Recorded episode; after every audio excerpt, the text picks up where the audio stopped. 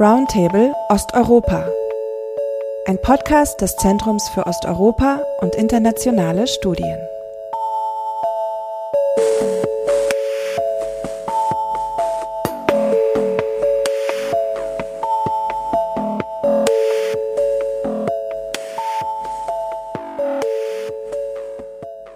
Herzlich willkommen zum Zeus Podcast, wenige Tage vor Weihnachten.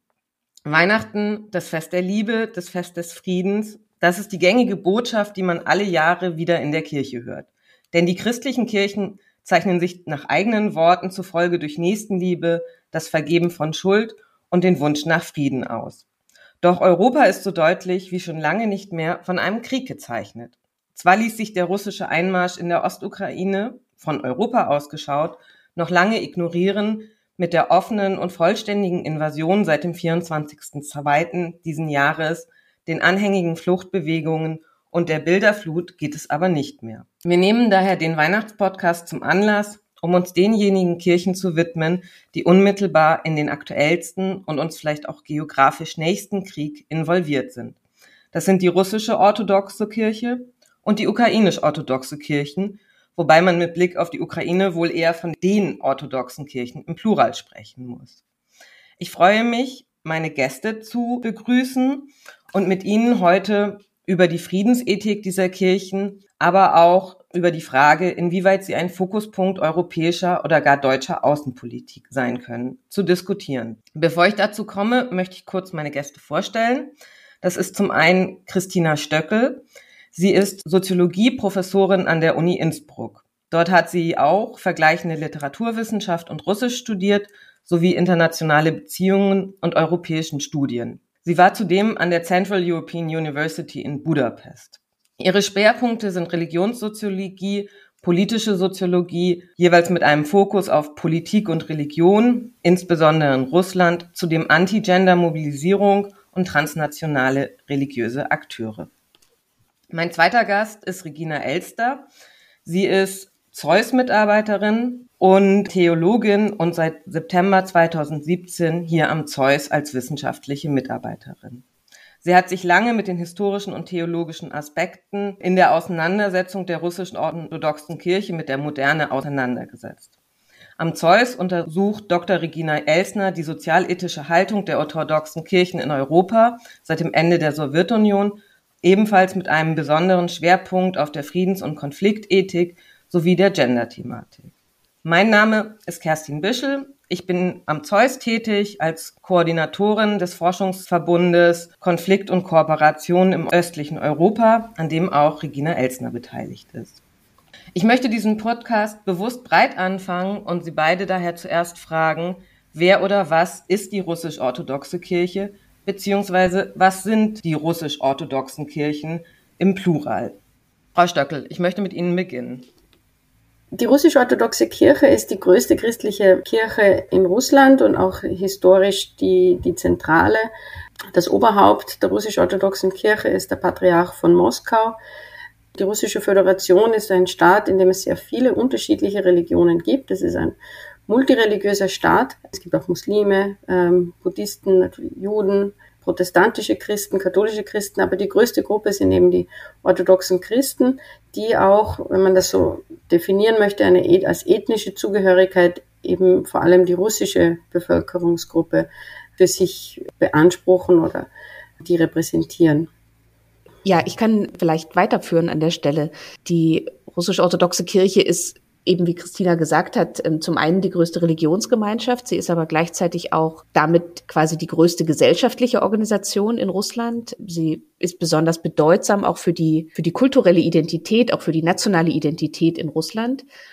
Und wenn man dann auf die Ukraine schaut, ne, und, und du hast ja gefragt, Kerstin, nach dem, nach der Kirche sowohl in Russland der russischen Orthodoxie als auch der ukrainischen Orthodoxie, dann wird es äh, interessant, weil diese beiden Länder, ich würde vielleicht auch Belarus noch dazu nehmen, alle zum sogenannten kanonischen Territorium der russischen Orthodoxie zählen. Das heißt, die Orthodoxie ist keine, ist im Prinzip keine nationale Religion. Es ist eine, eine, eine transnationale Religionsgemeinschaft. Und äh, die orthodoxen Kirchen haben sich oft in den letzten Jahrhunderten nach nationalen Grenzen sortiert. Also es gibt die bulgarische orthodoxe Kirche, die serbische orthodoxe Kirche. Daran hört man, dass es immer was mit Nation auch zu tun hat. Und in Russland ähm, ist es in der Hinsicht interessant, dass in der, in der längeren Geschichte diese gesamte Region eben von der russisch-orthodoxen Kirche mit dem Zentrum in, in Moskau, mit dem Patriarchen von Moskau geprägt war und mit äh, der Sowjetunion auch dieses Territorium alles noch irgendwie zusammengehört hat und deswegen auch die Kirche für all diese Länder ähm, und, und Republiken die führende Religionsgemeinschaft war. Aber mit dem Ende der Sowjetunion und der Selbstständigkeit dieser Länder, der Ukraine eben, über die wir heute besonders sprechen, hat sich eben auch die Frage gestellt, ist denn dann nicht die Kirche irgendwie auch selbstständig? Und das heißt, die ukrainische Orthodoxie hat zwei orthodoxe Kirchen aktuell. Und das deutet schon ein bisschen an, dass es, dass es nicht ganz unproblematisch ist. Es gibt eine Kirche, die größte nach wie vor, meiner Ansicht nach, die größte Religionsgemeinschaft in der Ukraine, die auch zum Moskauer Patriarchat gehörte bis vor kurzem. Die ukrainische orthodoxe Kirche, das ist der offizielle Name dieser Kirche. Und gleichzeitig gibt es aber eine andere Kirche, eine zweite Kirche, die heißt Orthodoxe Kirche der Ukraine mit ihrem offiziellen Namen. Und das ist eine Kirche, die sich historisch bereits Anfang der 90er Jahre für unabhängig erklärt hat und gesagt hat, ähm, wir wollen nicht mehr mit Moskau zusammengehören, wir sind eine nationale unabhängige Kirche. Und na, also daran, da, da könnte man auch einen eigenen Podcast darüber machen, wie diese Kirchensituation in der Ukraine sich gestaltet. Aber wichtig ist wahrzunehmen, dass es in der Ukraine spätestens seit 30 Jahren eine Diskussion darüber gibt, ob man eigentlich zur russisch-orthodoxen Kirche dazugehört weiterhin oder ob diese neue nationale Grenze, die es gibt für die Ukraine, eine Rolle spielen soll für, für die Kirche, ob die Kirche auch unabhängig ist, die Orthodoxie unabhängig ist in der Ukraine.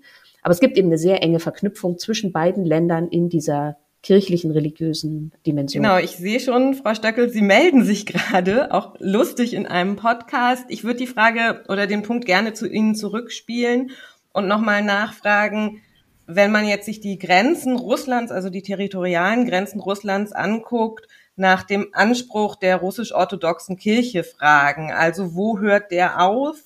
Äh, welche Rolle spielen die Ländergrenzen und Sie auch gerne ermuntern, auf Regina zu reagieren? Das Moskauer Patriarchat sieht sich also in einer langen Tradition der russisch-orthodoxen Kirche, die natürlich in, in ihrer Geschichte, in ihrer über tausendjährigen Geschichte in ganz vielen unterschiedlichen Staatsformationen beheimatet war. Also der, das Russ, russische Zahnreich, dann die Sowjetunion ähm, und heute die russische Föderation.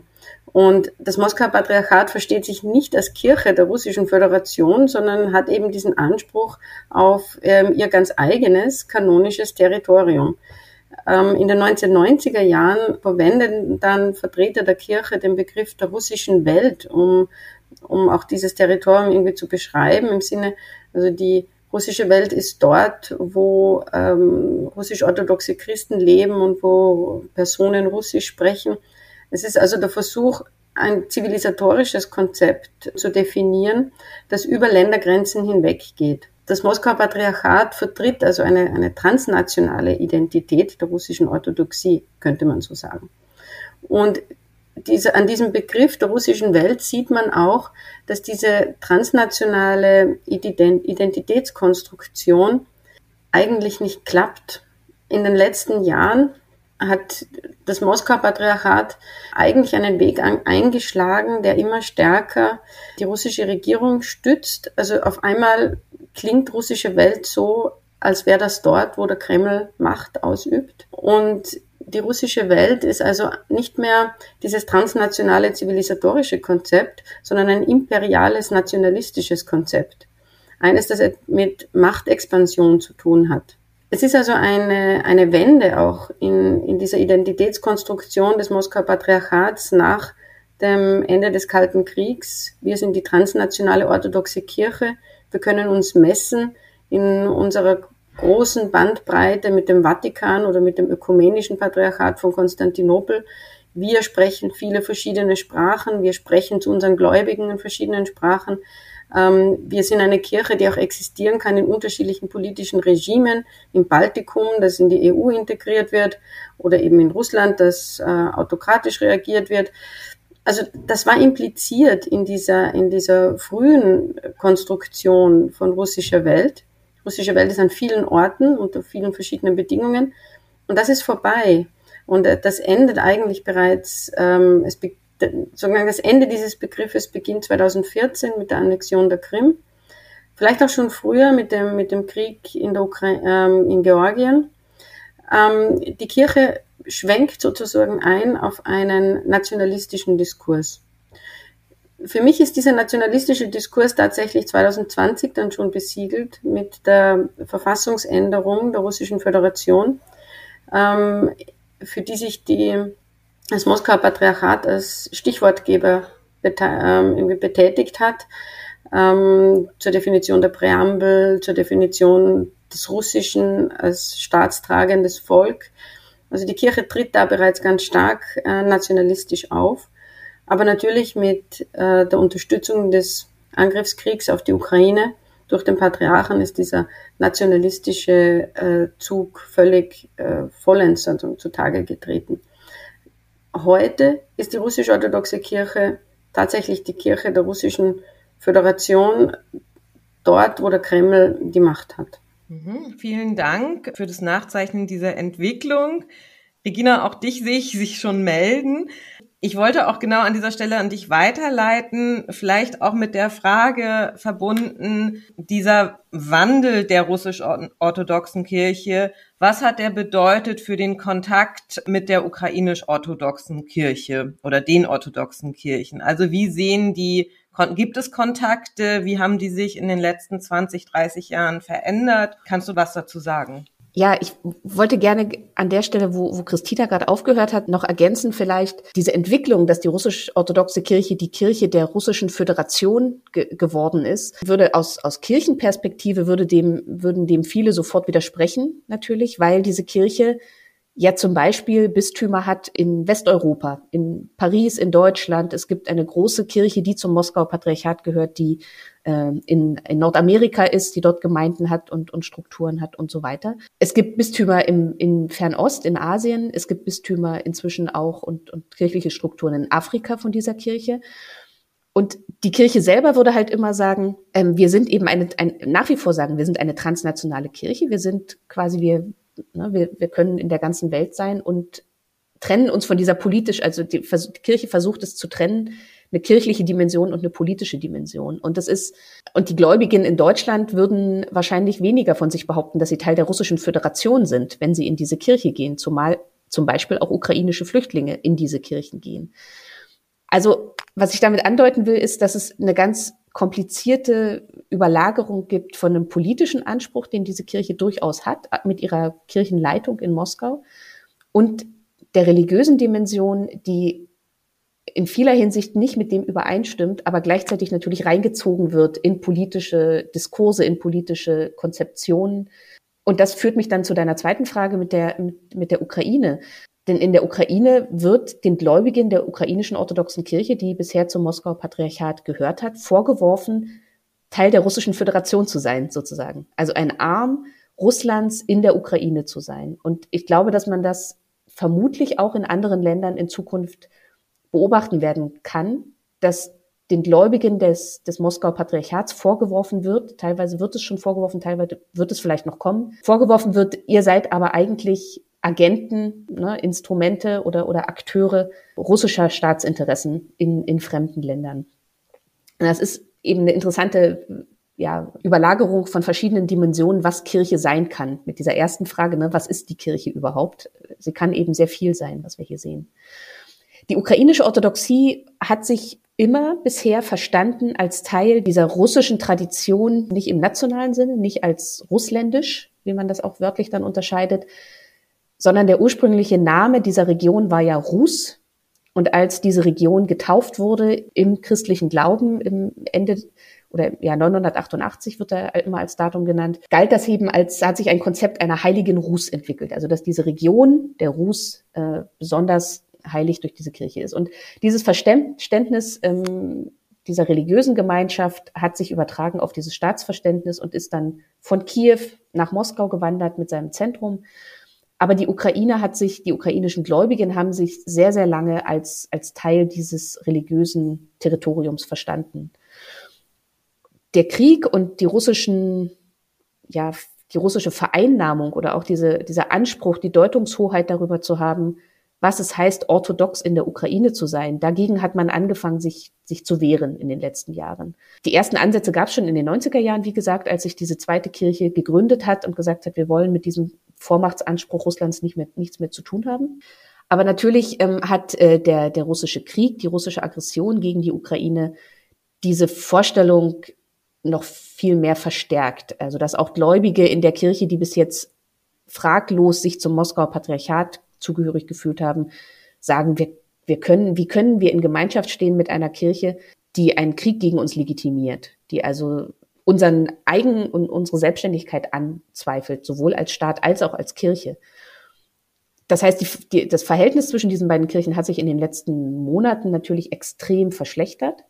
Und die ukrainische orthodoxe Kirche, die bisher immer zum Moskauer Patriarchat gehört hat, hat sich inzwischen öffentlich von dieser Kirche distanziert. Sie hat Ende Mai offiziell durch eine Kirchenversammlung bestätigt, wir sind nicht mehr Teil des Moskauer Patriarchats, wir sind unabhängig davon.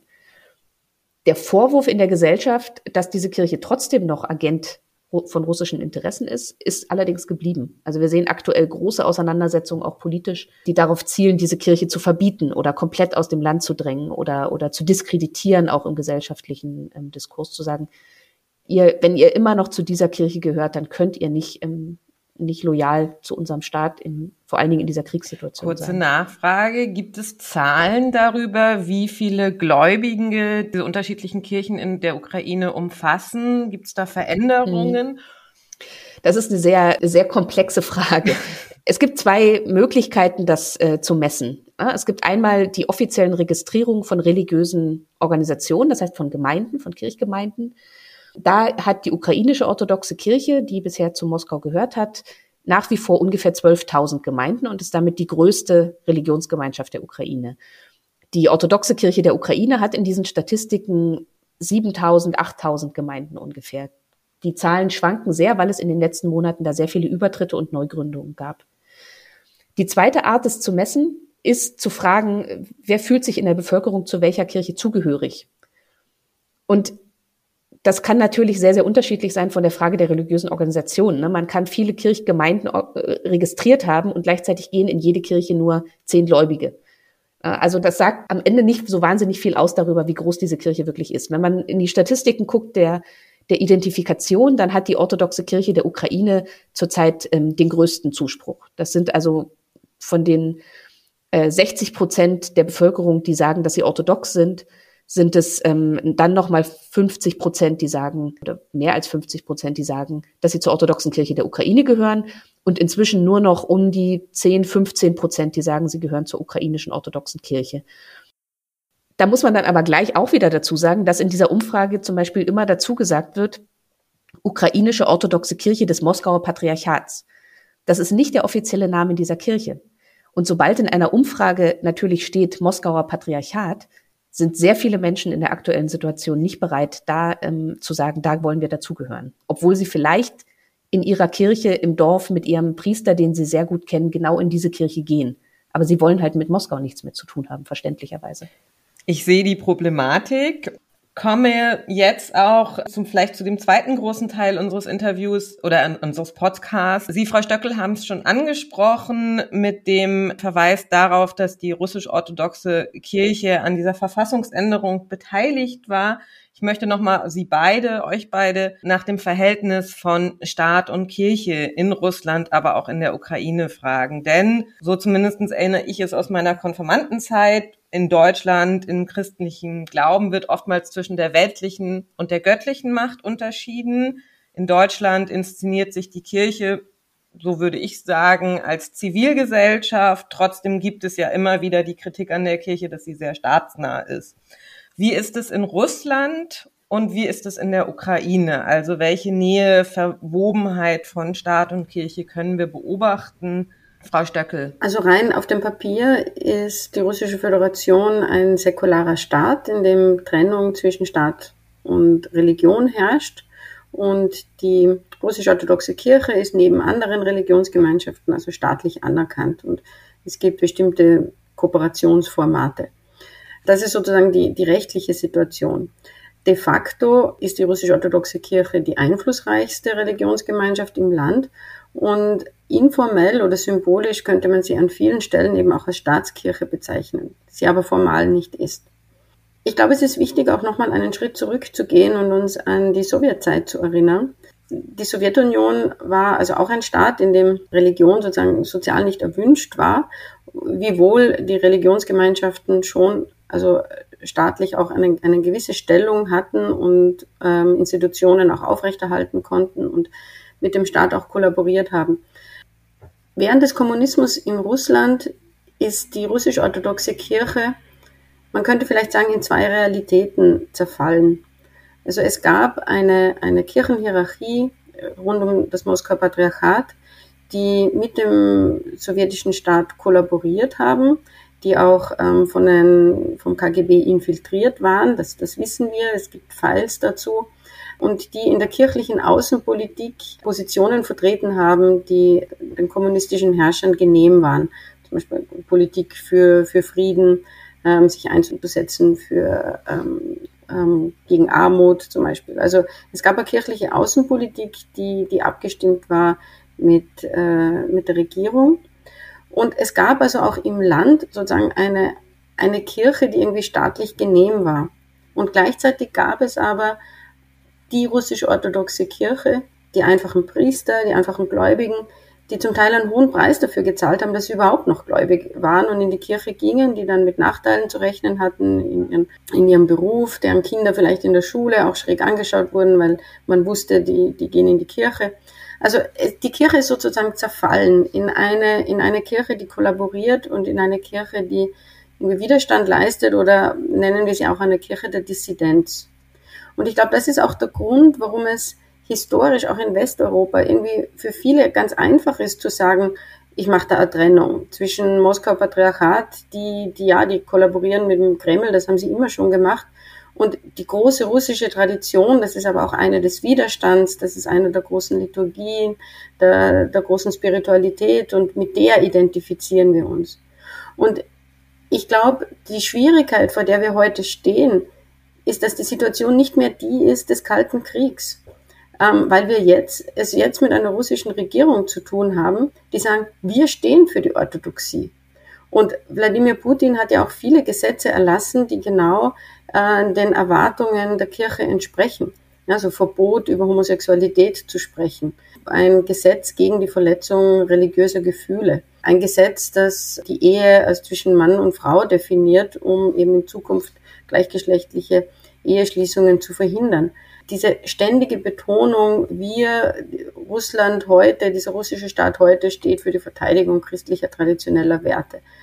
Also man kann fast sagen, dass diese Kirche, die kollaboriert, ist jetzt ganz nah dran an der Macht.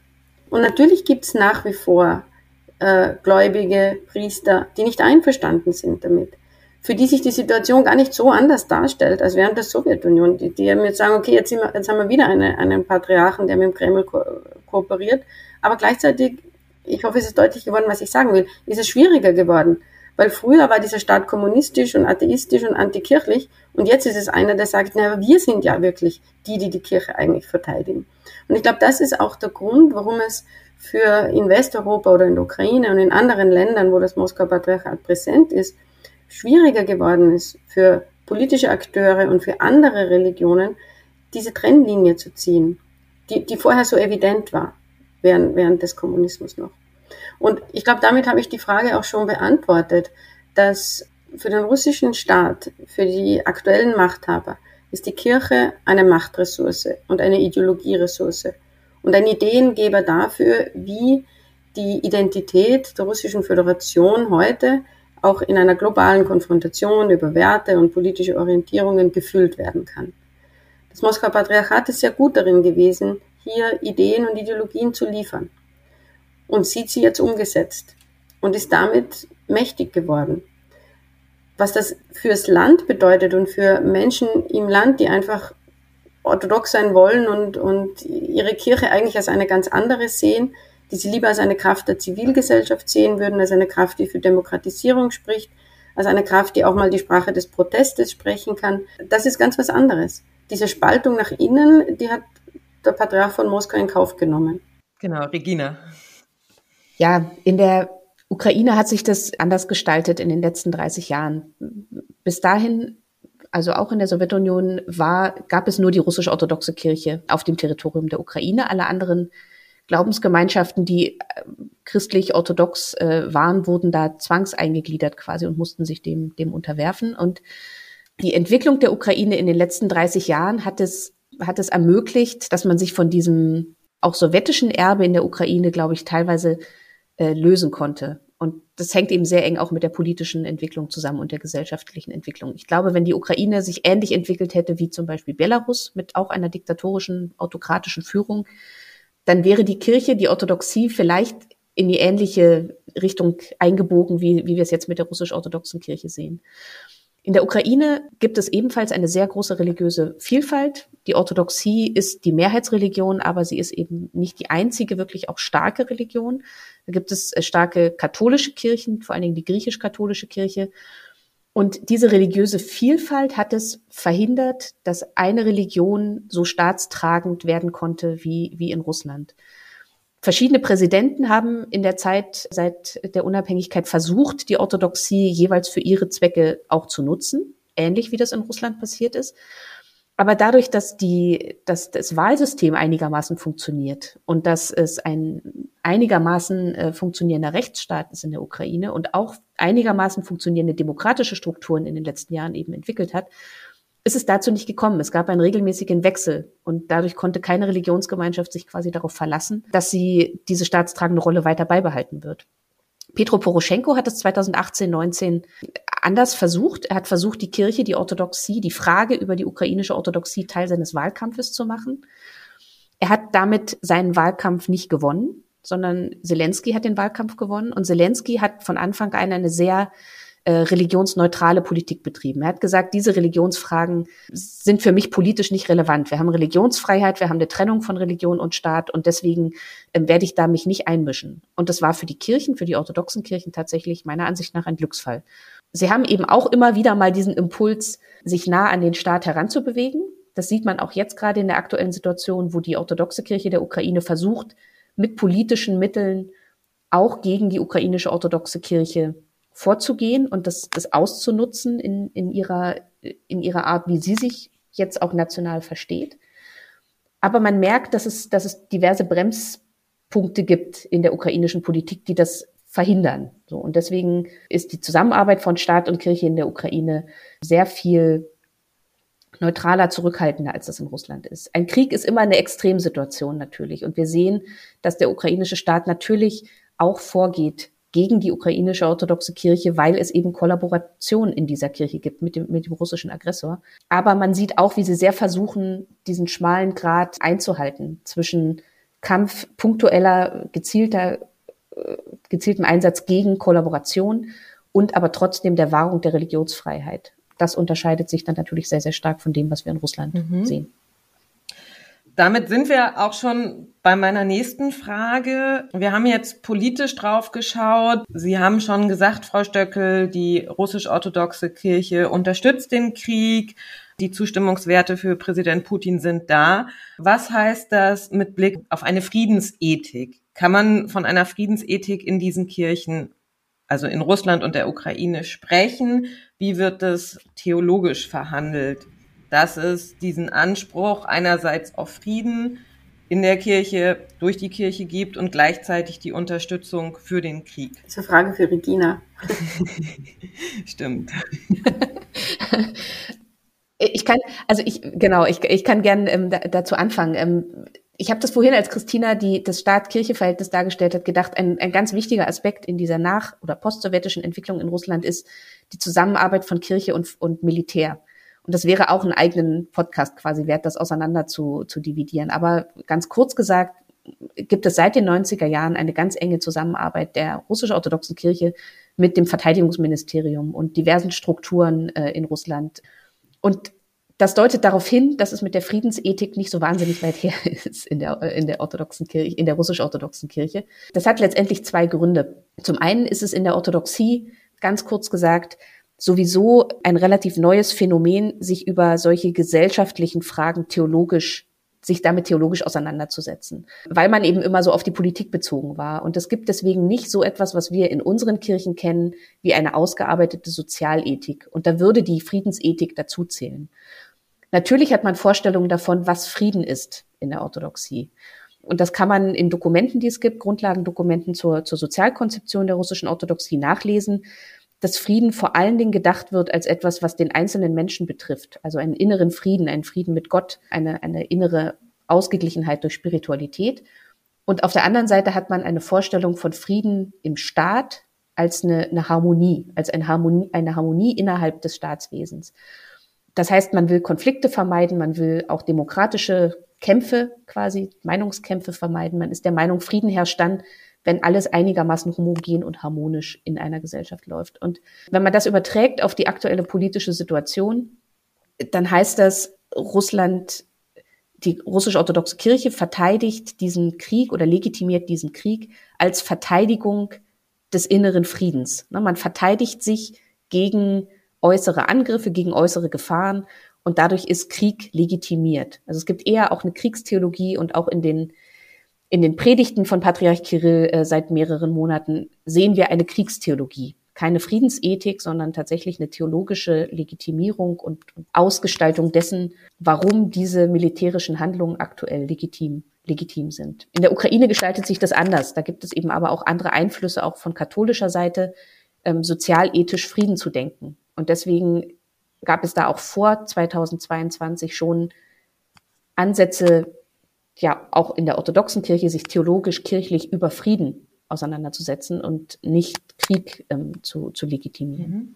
Ich möchte an dieser Stelle noch einmal kurz nachfragen. Und zwar, wir haben ja gesehen, dass Russland seit 1991, also seitdem es die russische Föderation gibt, immer wieder in Kriege verwickelt war. Die Gegner waren sehr unterschiedlich. Also wir reden über Tschetschenien, Georgien, Syrien und nun die Ukraine, also alles Staaten, die religiös unterschiedlich aufgestellt sind. Meine Nachfrage geht dahin, hat es für die Friedensethik, von der du, Regina, ja gerade gesagt hast, dass es sie eigentlich so nicht gibt, eine Rolle gespielt, welcher Religion sozusagen der Kriegsgegner angehört oder welche dem zugeschrieben wird. Also die Ukraine, das haben wir ja heute schon lange besprochen, ist mehrheitlich orthodox geprägt. Das gleiche gilt für Georgien. In Tschetschenien, Syrien sah es anders aus. Also meine Frage an dich, Regina, aber auch gerne an Sie, Frau Stöckel. Gibt es da für die Kirchen, für die theologischen Überlegungen eine Bedeutung, welche Re Religion in dem jeweils kriegsführenden mhm. Gegner zu finden ist? Also das vielleicht ganz kurz nur. Das Interessante ist ja, dass die russisch-orthodoxe Kirche nie davon sprechen würde, dass Russland einen Aggressionskrieg führt in all diesen Fällen, sondern das, was sie tut und wo oder oder wie sie diese Situation beschreibt, ist, dass sie ihre Nächsten verteidigt. Also, dass es um eine Verteidigung geht dessen, was einem lieb und teuer ist, also um das, das eigene Leben und das Leben der Nächsten, heißt es dann immer. Und da sind natürlich eigentlich orthodoxe Gläubige, ähm, könnte man denken, sind einem näher dann als, als muslimische ähm, Gläubige. Aber das sind nicht Kategorien, in denen die Kirche diese, diese Kriege denkt, sondern sie denkt sie als eine Verteidigung gegen etwas von außen kommendes Böses. Und sie verteidigt in Syrien genauso wie in, in Teilen äh, e-, eben in der Ukraine jetzt verteidigt sie quasi die Werte, die sie, die sie für, für schützenswert findet. Ne? Oder Russland verteidigt diese Werte, nicht die Kirche an sich, sondern Russland mit seiner Armee ist im Einsatz für das Gute und Gerechte und nicht in einem Kampf gegen einen, gegen einen syrischen Gegner oder gegen einen georgischen Gegner oder gegen einen ukrainischen Gegner sondern es geht um andere Gegner, die von außen kommen und gegen die die russische Armee agieren muss. Aber Christina, genau. Ja, also ich glaube, man kann ganz, ganz mit klaren Worten sagen, also das Moskauer Patriarchat behauptet, die Ukrainer seien manipuliert, verirrt, verwirrt vom Westen, quasi aufgehetzt gegen das, was ihr ureigenstes sein sollte, und zwar harmonisch mit Russland zusammenzuleben. Deswegen sagen sie, es ist ein Verteidigungskrieg. Also äh, eine politische Subjektivität der Ukraine kommt da nicht vor und auch keine eigenständige religiöse Identität der Ukraine, die sich eben nicht wiedererkennt in diesem Bild von Harmonie äh, zwischen Religion und Staat. Und Es ist aber trotzdem wichtig, dass wir diese Konstruktion durchschauen, weil man nur so verstehen kann, wie es zu diesen Aussagen kommen kann. Patriarch Kirill, der sagt, wir haben nie jemanden angegriffen. Zum Beispiel.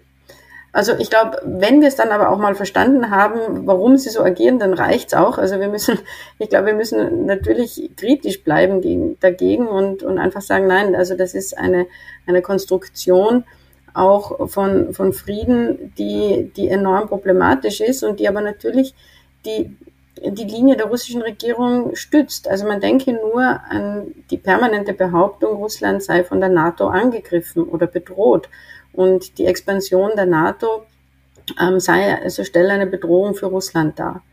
Und ich, glaub, ich glaube, im Westen hat es immer wieder auch Kommentatoren gegeben, die, die dieses Argument irgendwie schlüssig finden.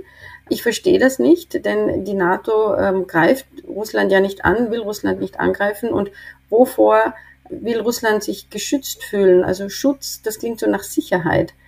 Ähm, Sicherheit nach innen. Aber de facto, wenn wir sehen, was in Russland passiert ist in den letzten 20 Jahren, dann ist das ein Sicherheitsstaat geworden, der ähm, politische Opposition unterdrückt, der Proteste nicht möglich macht, der auch ähm, die freie Presse unterdrückt hat.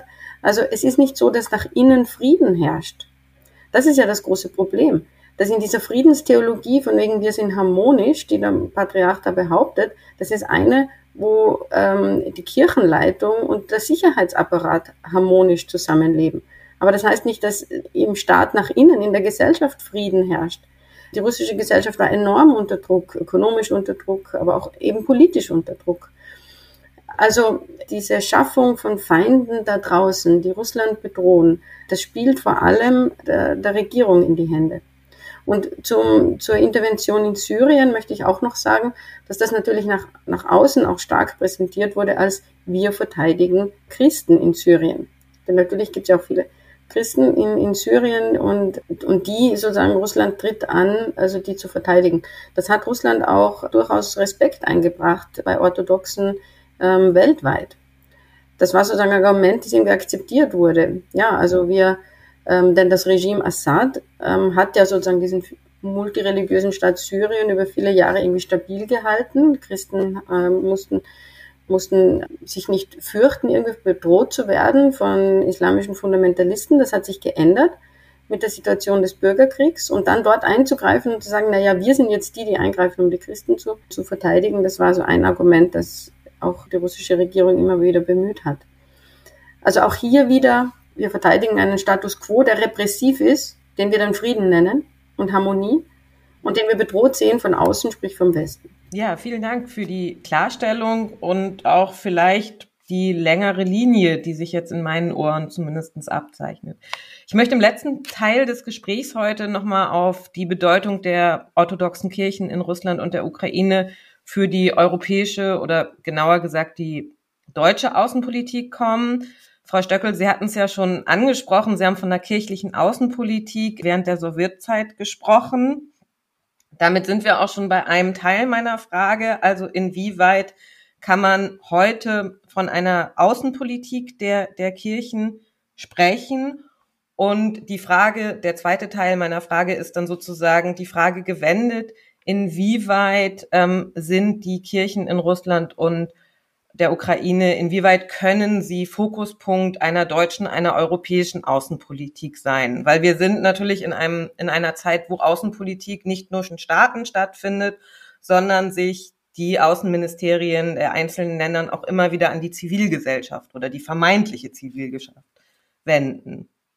Vielleicht fangen wir an mit der kirchlichen Außenpolitik und auch da würde ich, weil Sie das angesprochen haben, Frau Stöckel, die Frage an Sie geben. Ja, also es gibt eine, eine kirchliche Außenpolitik ähm, und es gibt auch eine religiöse Außenpolitik, die der russische Staat macht. Also die kirchliche Außenpolitik, das ist natürlich einmal die Kontakte zwischen dem Moskauer Patriarchat und, und anderen Kirchen und Religionsgemeinschaften in der Welt, zum Beispiel mit dem Vatikan. Und ähm, da ist es ganz deutlich, dass die Linie der kirchlichen Außenpolitik in den letzten 20 Jahren eine war, den Vatikan zu überzeugen, dass man doch eigentlich eine Allianz bilden müsse gegen Liberalismus, Säkularisierung, Relativismus bei Wertefragen ähm, dass man sozusagen einen Schranken setzen müsste gegen Entwicklungen, die die, die, die Kirchen als feindlich verstehen. Das Moskauer Patriarchat hatte damit durchaus auch Erfolg. Ähm, also diese Idee, wir stehen ein für christliche traditionelle Werte, wir gehen nicht mit mit Liberalisierung und Relativierung, das hat auch ähm, in konservativen Kreisen der katholischen Kirche großen Anklang gefunden. Also da war die Russland oder das Moskauer Patriarchat sicher erfolgreich. Wichtig ist es auch zu sehen, dass es auch die anderen Schienen religiösen Außenpolitik gibt. Also das Moskauer Patriarchat koordiniert sich ganz regelmäßig mit dem russischen Außenministerium. Das ist auch ganz transparent. Darüber wird immer berichtet auf ihren Webseiten. Und bestimmte Linien, die das russische Außenministerium dann in diplomatischen Beziehungen vorantreibt, sind abgestimmt mit der russisch-orthodoxen Kirche. Zum Beispiel die Ablehnung von LGBT-Rechten, die Ablehnung von der Verwendung bestimmter Begriffe oder Wörter in internationalen Dokumenten. Bei der UNO zum Beispiel, Russland ist, hat, hat ein Vetorecht bei vielen, bei vielen Verfass, äh, bei der Abfassung von vielen Texten. Dann zum Beispiel sagen, ähm, der Begriff Gender soll dort nicht vorkommen. Also hier äh, gibt es ganz klar Koordination und was es auch gibt, ist das, was Sie angesprochen haben, ähm, also eine transnationale Zivilgesellschaft, die über Russland hinaus aktiv ist oder russische NGOs, die sich mit NGOs im Westen vernetzen. Und da gibt es natürlich ähm, unterschiedliche auch politische Orientierungen. Und wenn man an Zivilgesellschaft denkt, die sich vernetzt, dann denken ganz viele Menschen an, an progressive Gruppen, die sich einsetzen für Menschenrechte, für Minderheitenrechte. Aber das gibt es auch auf der anderen Seite. Also es gibt auch NGOs, die sich einsetzen gegen Abtreibung, für traditionelle Familienwerte. Und hier hat, haben wir also auch eine russische Zivilgesellschaft, die moralkonservative Werte vertritt, die finanziell auch gestützt wird von der Kirche zum Teil, die vom russischen Staat nicht bedroht wird als ausländische Agenten, obwohl sie durchaus auch ausländische Kontakte haben und die also auch aktiv sind. Also es gibt alle drei, drei Ebenen der Außenpolitik, wo Russland mit dieser Agenda sozusagen der traditionellen Werte vertreten ist. Regina, möchtest du? Mhm. Ich kann vielleicht die, die zweite Frage schon ein bisschen aufnehmen, was das, was das eigentlich in der Konsequenz auch heißen, heißt für unsere außenpolitischen Perspektiven.